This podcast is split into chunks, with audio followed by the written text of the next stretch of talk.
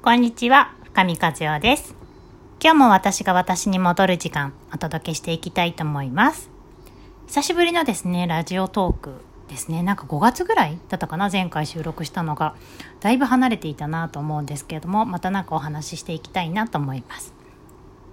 最近ですね、ご相談の中で多いことがですね、やっぱり不安についてなんですね。なんかいろんな、あの、もうこのコロナも1年半とか2年とかが経って、だいぶ皆さん疲れているなっていうような状況でもあるし、それに加えて、まあコロナのワクチンのこととか、まあいろいろとこう、あの、あと感染者数のこととかね、なんかその数値を見たりとか、あと周りの人が打った打たないってなると、まあ自分がどうしようかなっていうような不安を抱えちゃうっていうようなお話もとてもとてもよく聞きます。めちゃめちゃわかります。いろいろさ、なんかあの、ググればググるほどいろんな情報が出てくるし、あの、人にの話を聞けば聞くほどいろんな考え方があるのが当たり前なので、まあその中で自分がどうしていこうかなっていうふうに選んでいくのがまあ人生なんだけれども、まあ選んだとしても、本当にね、これが正解っていうものが、あの、昔はあったじゃないですか。なんかね、高学歴になって、あの、大企業に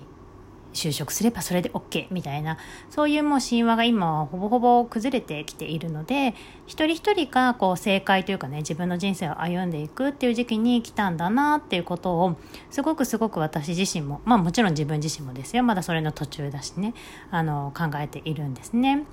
であのやっぱりその一番大事なのってその中でどうやって安心感を感じられるかかなと思うんですね。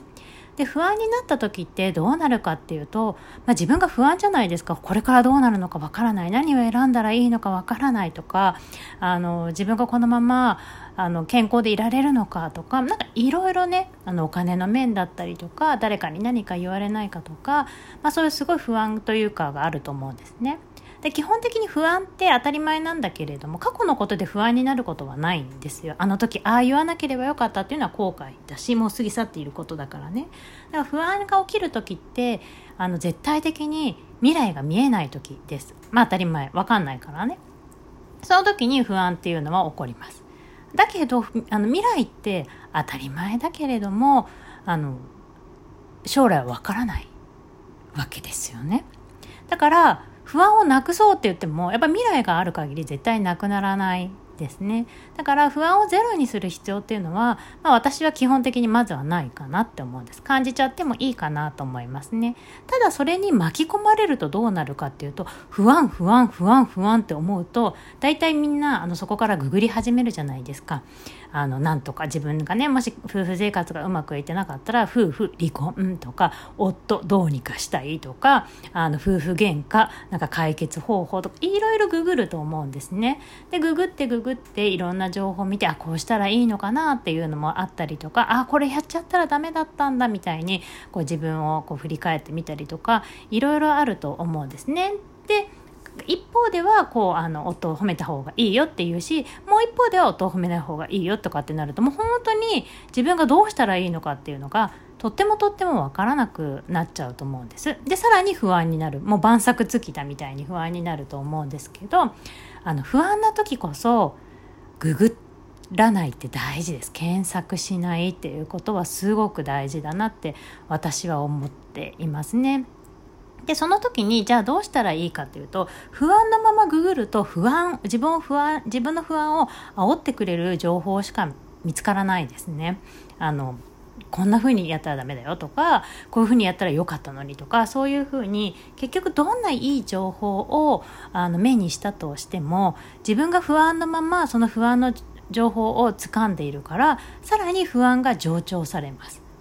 助長さ上長じゃないよ助長されますもうあの小さくなるというかなかなか難しいですね。でこの意見と私一緒ってなってちょっと不安が小さくなったんだけどでもう一個ちょっと見てみようみたいにもう一個ググったら真真逆の意見だったりとかして結局なんかあれ小さくなった不安がまた大きくなるみたいな感じになっちゃうからあの不安な時こそググらないってすごく大事かなと思います。じゃあどうしたらいいかっていうと不安になっている時こそあのその SNS とかをね全部 SN 立ちして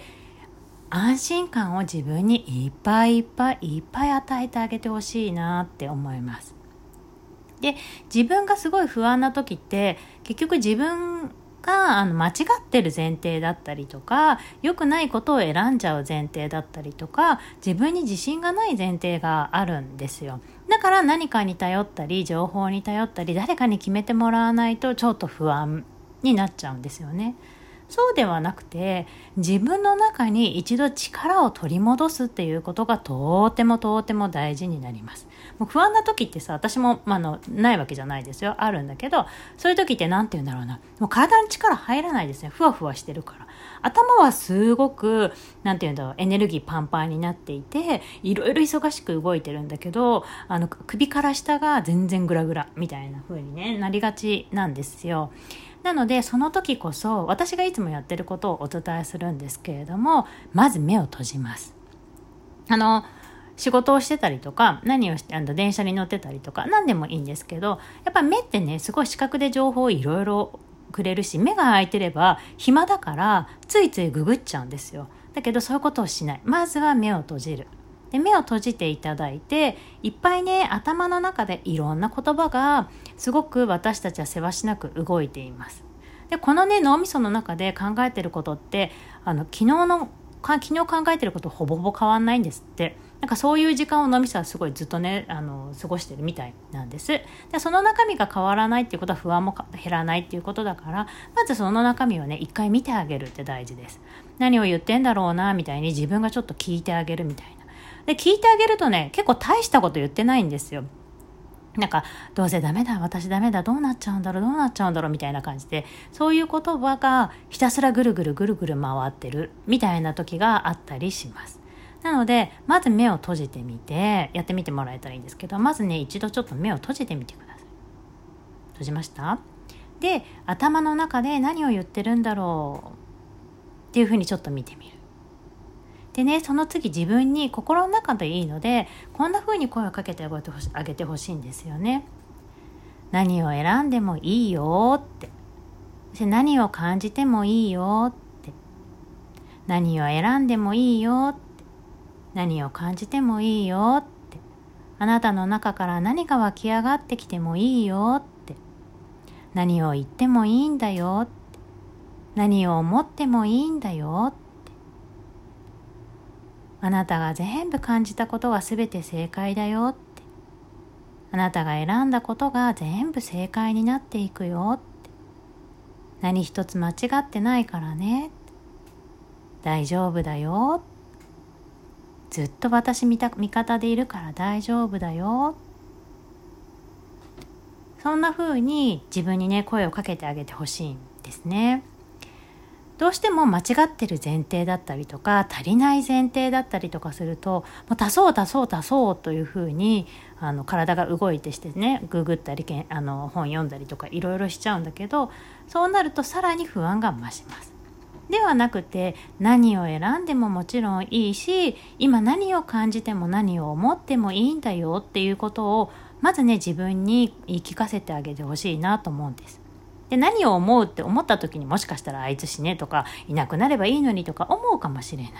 でもそれ思うのは自由なんですよ頭の中だからね。それを行動に移したらそれは人を傷つけることになっちゃうけど頭の中で何を思うのかっていうのはとてもとても自由です。でよくね、いろんな勉強されてると頭の中でネガティブなことを思ったり、頭の中でなんかこうイメージしたらそれが叶っちゃうんじゃないんですか？っていうふうにあの聞かれることはあるんですけど、逆にそのネガティブだったりとか嫌な出来事っていうのを心の奥底の方に隠して思っちゃいけない、思っちゃいけない、思っちゃいけないってなると、それがずっと残り続けるんですね。でそうではなくて、まあ、あいつほんとムカつくみたいなあいつほんと嫌だみたいなそういうことも全部思ってもいいよってあげると一回それをねしっかりあの感じてあげたりとか思ってあげたらなんかその人への恨みって結構なくなっていくんですね。私たち途中でそんな風に思ったらダメとか人を悪く言っちゃダメみたいに結構思考でね止めちゃうんですね。だからこそあのずっとずっと自分に安心感を感じれない。だって何か言ったら責められるわけだから自分で。だからまずは不安になった時とかあの何かさ手を何て言うんだろう何かやろうと思うんだけど手がつかないみたいなそういう時って絶対的に自分への見方がとっても足りてないです。めちゃくちゃ足りてないです。だから自分に自信がない。なのでしっかりと自分に何を思ってもいいよって何を感じてもいいよあなたの全てが正解だよ大丈夫大丈夫って言いながら自分の心から湧き出てるものに全てにイエスって言ってあげてください。それだけであの人って実は変わっていきます。そうなると自分に本当パワーが戻ってくるのと頭の中でね意外とねなんかあのこういうこと言われたとかああいうこと言われたってなっててその人の言う通りにしなくちゃいけないその人の言う通りにできない自分はダメだみたいにいつの間にか自分が白だとしたら相手の人が赤だとして赤になろう赤になろうってなってた自分に気づいたりします。だから自分の頭の中から他人をこう追いやるというか自分の頭の中を自分のためだけに使ってあげる自分のせあの全く真真ん中ど真ん中に戻ってくるというか自分の魂とつながるというかそういうような作業をするためにこれってすごくすごく必要なことだと私は思うので自分にいっぱいいっぱいそれでいいよって大丈夫だよって声をかけてあげてほしいなって思います。何にも間違ってるところって私たち実はないんですよ。全部大丈夫合ってるから間違ってることは何一つない。だからこそあなたがあなたから湧き出てるものを止めないでほしいしそれをあなただけは絶対に絶対にイエスと言ってあげてほしいなと思います。そこからスタートです。そうなると、なんかね、力が戻ってくるから、目の前の人を変えようとすることとか、むやみやたらに目の前の人を否定しようっていうことがだんだんなくなってきます。だからまずは自分が自分に一番安心感を与えてほしいなと思います。ということで、こちらで終わりにします。じゃあね、バイバイ。